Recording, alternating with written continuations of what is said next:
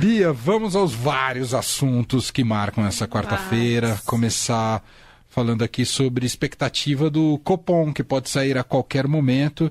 Eu disse no início do programa, mas você acompanha mais de perto o assunto e aí você me corrige já, que é, me parece que é um pouco consenso que vai ter queda na taxa de juros hoje. O debate é quanto vai cair? Você acha que é isso mesmo, Bia? É isso, Emanuel. O debate é quanto. Uhum. Acho que está todo mundo esperando uma redução, mas... Será muito surpreendente se... Exatamente. Entendi. Mas aí a, a, divergência entre economia, setor privado, etc., é de, de quanto vem, né? Se é 0,25 ou 0,50. As apostas estão é, nessa linha, né? É, com algumas pessoas, inclusive banqueiros, defendendo que há condições macroeconômicas de começar com um ritmo mais acelerado, de, é, de meio, né? De redução de meio ponto. É, isso porque o juro real já está bastante alto se considerar os últimos dados de inflação aí que tem mostrado uma queda é, na inflação no país. Então, ou seja, né, a justificativa do BC basicamente para é, manter a taxa de juros até agora, a despeito de muitas cobranças do governo, né, para que essa taxa de juros fosse reduzida, é de que é, a taxa básica de juros é um componente para conseguir cumprir a meta de inflação, para conseguir manter a inflação é, no eixo, digamos assim, né mas os últimos dados de inflação reforçam muito o discurso do governo de que há margem para corte. E aí os economistas já esperando algo entre 0,25 e 0,50. É, até um banqueiro com quem eu conversei chegou a falar ali, né, em, em reserva, reservadamente, que ele achava que dava até para um ponto se bobear.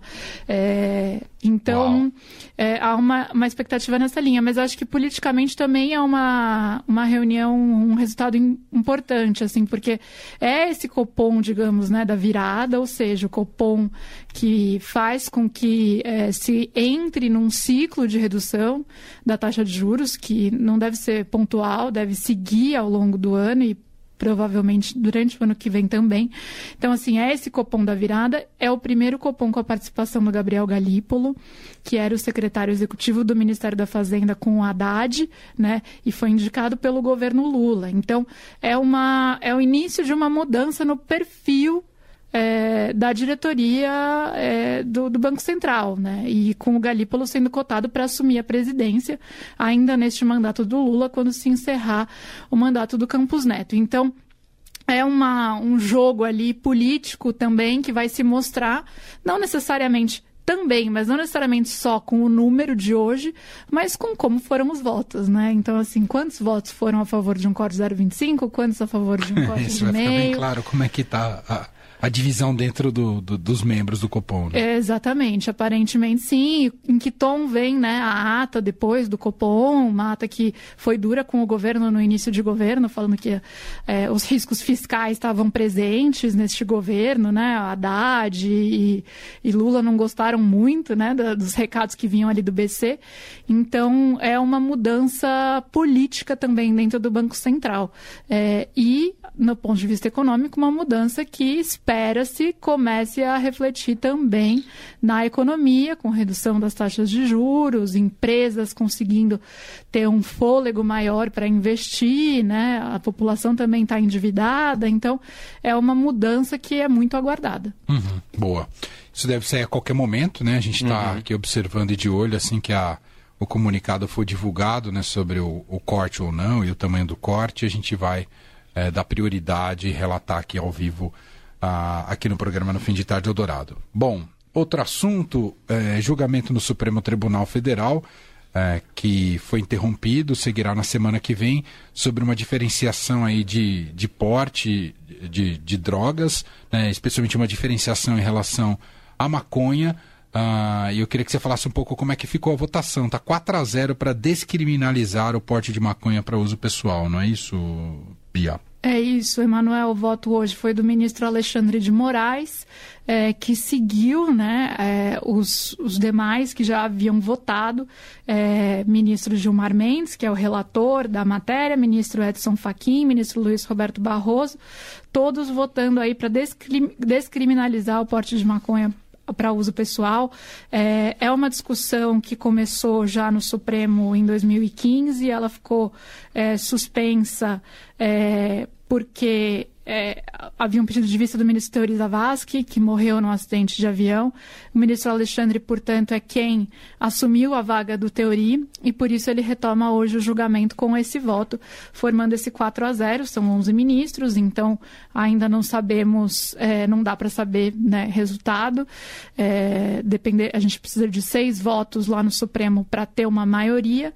É, a ministra Rosa Weber já disse que quer votar, então ainda que é, que alguém queira pedir vista na próxima sessão ou alguma coisa, Rosa deve antecipar seu voto, porque ela sai do Supremo em setembro e ela quer deixar o voto dela nisso. É, hoje, o que a gente teve por parte do Alexandre de Moraes foi ele falando que, na verdade, a lei de 2006 ela aumentou a discricionariedade de policiais, Ministério Público e também juízes na hora de decidir quem é, quem é usuário e quem é pequeno traficante. É, e ao aumentar essa discricionariedade, tornou é, esse terreno muito subjetivo. E isso fez com que é, desigualdades até da própria sociedade acabem sendo repetidas aí no âmbito do judiciário na hora de analisar quem é usuário e quem é traficante. Ou seja, uma pessoa branca com a mesma quantidade é, de maconha tem mais chance de ser classificada como usuário do que como traficante do que uma pessoa negra. Né? Isso o Alexandre levou dados e estudos, enfim, com relação a isso, isso porque a legislação fala que vai ficar a critério ali é, da autoridade policial e Ministério Público definir com base na natureza, na quantidade, no local, nas condições, circunstâncias, na conduta, nos antecedentes, tudo isso muito subjetivo e que dá margem é, justamente aí para que mais jovens e de menor escolaridade sejam enquadrados como pequenos traficantes é, quando estão com a mesma quantidade de maconha do que é, outros, outras pessoas, um adulto branco, por exemplo, de alta escolaridade. É, a divergência no voto dos ministros, apesar de todos votarem nessa linha, o Gilmar defendeu que isso vale para qualquer tipo de substância, não só maconha. Ah, é, um alinhamento muito parecido com legislações bem progressistas, tipo a portuguesa, né? O Faquin foi mais na linha que é só com relação à maconha. Barroso falou de estabelecer um limite de, de quantidade no, no próprio Supremo. É, Alexandre também trouxe um possível limite. É, 60 de, gramas, né? De qual seria, exato. Então, assim, ainda, é, é, mesmo entre quem concorda, há divergência sobre como, é, uhum. qual a extensão disso, digamos assim, né? É, mas, enfim, é um debate bastante importante para a sociedade Super. que está lá no Supremo e que avança hoje com mais esse capítulo. É, retoma na semana que vem. Por fim, vamos falar de usuário, mas de usuário de internet, o hacker de. Gostou, Leandro? Ligando ah, gancho? Um belo gancho. Usuário, o hacker do Bolsonaro. Qual, como é que você vem acompanhando esse caso? Quanto ele vai complicar a Carla Zambelli também, Bia? É isso aí, Emanuel. Hoje ele é, é o Walter Delgatti, né, Neto? Ele é alvo de mais uma operação da Polícia Federal hoje é, numa investigação sobre a invasão do sistema eletrônico do CNJ, o Conselho Nacional de Justiça, é, mas aí, ao depor, ele acabou complicando um pouco a vida do ex-presidente Jair Bolsonaro, né? Porque ele fala que no encontro que ele teve com Bolsonaro em agosto do ano passado, é, portanto, no curso do nosso período eleitoral, é, o Bolsonaro perguntou se ele poderia se ele conseguiria invadir uma urna eletrônica, né? E ele disse que, que isso não foi para frente, né? Porque o código-fonte ficava no TSE e tal, ele não conseguiria esse acesso. É, mas enfim, mais uma dor de cabeça aí para o Bolsonaro em dentro de um, um, cenário que é um contexto no qual ele já né, foi de, é, teve a decisão lá do TSE é, com relação às declarações dele para os embaixadores estrangeiros e diplomatas estrangeiros sobre urnas eletrônicas, botando em risco as urnas.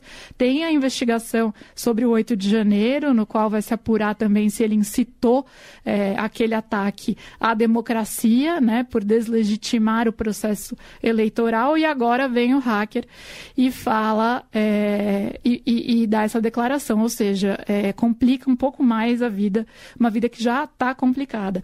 E da Carla Zambelli, né, deputada Carla Zambelli também está é, no centro. É até pior, né? Exato. Está no centro disso, né? Porque ele, ele diz que discutiu com ela sobre a questão é, dessa invasão no sistema do CNJ, disse que haveria como prejudicar o Moraes, né? O ministro Alexandre de Moraes, e ela se mostrou interessada, etc. Então, assim, é, é, é bem pior para ela, claro, é, mas chama atenção aí essa declaração sobre o ex-presidente Bolsonaro. É, e tem indicativos de que ele recebeu transferências em dinheiro via Pix uhum. ah, da própria Carla Zambelli. Isso pode complicar bastante a situação dela. Ela foi alvo de buscas, né? Hoje, ah, não lembro quanto, quanto no total, acho que foram quatro, né? Quatro endereços. Quatro né? endereços, exatamente. Quatro endereços foram vasculhados pela PF.